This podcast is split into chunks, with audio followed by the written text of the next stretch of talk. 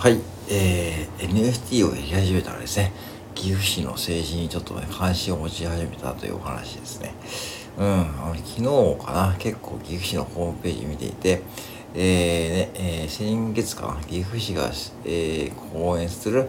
えー、後押しする NFT スタートアップセミナーにね、えー、参加したんですが、まあ、NFT どうのこのっていう話じゃなくて、そういうことをやっている岐阜市のね、えー、要は活動ってやっぱあるってことで、やっぱ知ったってことはね、僕にとってはね、こう岐阜市のこう、えー、政治とか、ね、そういうことに興味を持つきっかけ、きっかけというか、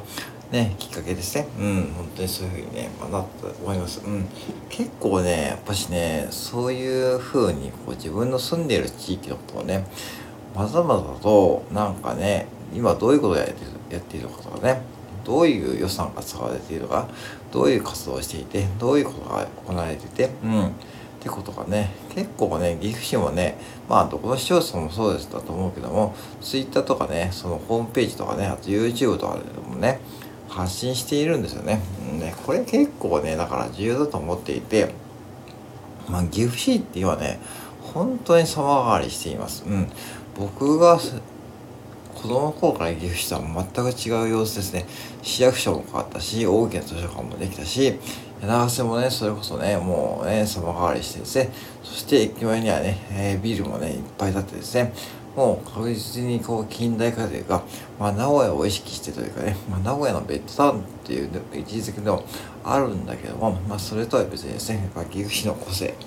うん、を生かしながら、こう今ね、柴橋さんがね、うん、市長のね、頑張って結構お金をね、うまく使ってくれていると僕は思っていて、うん、その中でね、こう岐阜市のこう、スタートアップセミナーのね、うん、まあ素晴らしいと思います。まあ無料ですからね。まあ税金ですよね、いわゆるね。だからそういう税金税金がこう何に使われていくのかっていうのをね、やっぱ知ることで多分僕らのこう、えー、生活にこう直結することもあるしね。うん。やっぱそれはやっぱ僕らこう税金っていうと、確かに税金が上がるとかね、そういう議論もあるけども、とはいえ税金を払っているからね、そういうふうにこうやってくれることがね、まあ、岐阜市のね、生活が豊かになるということもあるし、まあ、いわゆるこう、ね、政府ユニットですね、国単位で言うと、生活保護とか、そういう自己破産とか、そういう政府ユニットがね、維持されるのも、その税金があるからであって、税金がないと、やっぱしなんだかんだね、うん、厳しいですよね。厳しいしね、そしてその税金がどういうふうに使われているのかっていうのはね、やっぱしね、ちょっとたまには見ると思うね、いいと思うし、で、岐阜市はやっぱしね、その今、特にね、歴史とかね、そういうことをね、だから前面に出そうとして頑張っているし、特に町田は、中心部かな、岐阜駅からね、えー、金華山にかけて、本当にこう整備されているのがね、わかるしね、うん、すごく綺麗になりました。うん、と思います。うん。特に中洲周辺はね、まあ、昔はね、まあちょっと、まあ特に下町って感じで、まあ古いね、お店屋さんがいっぱいあってね、それこそね、まあ昭和30年代ね、三河健一さんがね、長瀬ブルースでね、もうめちゃくちゃ大ヒットした頃の、まあ、長瀬とは打って変わって、もう観光鳥がないという状況です。うん。ほんね、周りはもうイオンとかできてさ、うん、それはね、そういうとこに行って、まあ、無料で駐車場が染めれて、映画館があって、うん。まあ、ね、そこに行きますよね、ゴールデンウィークね、皆さんね。まあ、長瀬はね、やっぱり駐車場はね、無料じゃないってもあるし、まあ、買い物すればね、そういうとこで、高島屋とかで買い物すればね、7時間無料っていうのはね、まあ、つけられるけども、とはいえね、まあ、やっぱしポンと行くとですね、やっぱしおかしい状態お金がかかるってことで、長瀬単体でそういうふうにこうね、うん、不便さがあると感じているとはいえですね、僕は結構柳瀬は好きなんですよね。うん、あの風情というかね、まだこうね、まあ、南側はね、確かにこう、大きいビルが建ってね、新しい商業施設が入るんですけども、北側のね、いわゆるこう飲み屋街とかね、すぐ残ってるしね、あ本当にこう、古き良きね、街並みがね、まあ残っています。まあとはいえね、とはいえやっぱしね、観光鳥がない大体いるからね、一時こうね、柳瀬のね、キャラクターはね、な、や嫌なのかな？柳瀬なな子なんか、なこじゃねえよ。柳瀬嫌だなっていう、そう、なんか段ボールで作ったね、そういうこう、お姫さん風のキャラクターがいてですね、そう、ご当地キャラがいて、それがヒットしたんだけど、それやめちゃったんだよね。それもったいなかったですよね、そういうのをね。今ならそれ使って NFT とか使ってうまくね、絡めればね、多分ヒットすると思うんだけどね、あれね、結構ね、全国的に有名になってね、あの、フラッシーとかとで、そう、絡んでね、結構やったりしたんですよね、うん、当時ね。比彦内とかね、彦内とかそういうね、有名キャラと並んで、流せ嫌だから、そういうのがいてですね、なんかいたんですよね。それで、やめちゃやめちゃってからね、なんかこう、流せおにちょっと勢いなくなっちゃって、なんか今だよね、本当にこう、うん。うん、高島屋がドンとあってですね、まあ、そして無印良品もあるけども、なかなかね、さっき言ったように、こう、車で行って、駐車場止めて、そこから歩いてね、しかもね、歩かない、少し歩かなきゃいけないで、そして、ね、長瀬を徘徊しながらね、というふうに買い物するってスタイルはね、なかなか根付かないのかなと思うしね。で、まあ、うん。まあだからそういうところを見るとやっぱしねそういう僕は柳瀬大好きなんでなんとかねこう柳瀬をね少しでも良くしたいというふうに思ってはいるんですよね。ずっとね。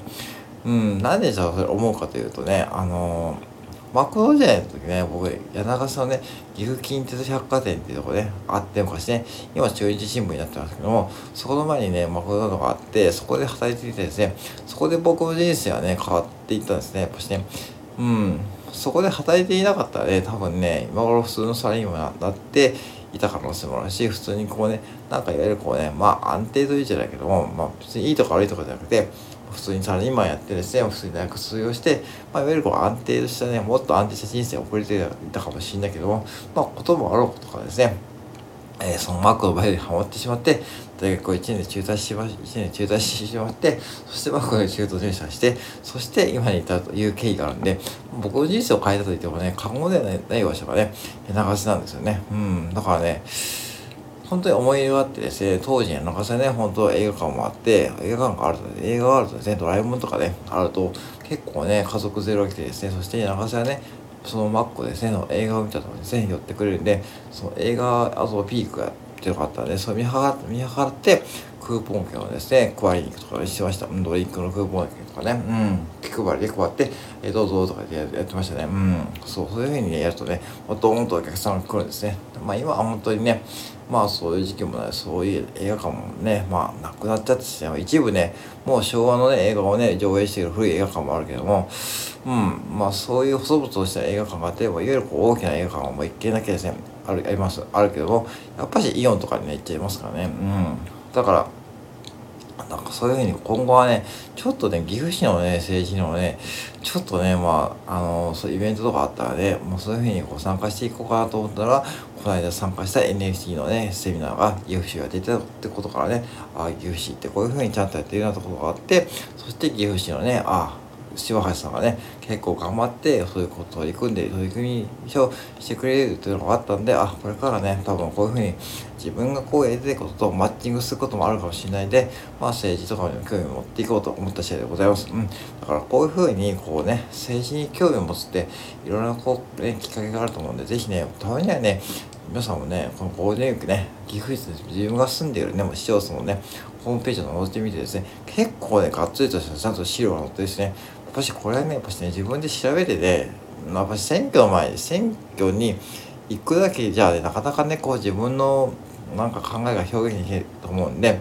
また選挙がありますよねまたあるしねそういう時にこう日頃からそういうことをチェックしておくことで多分ねうんなんかこう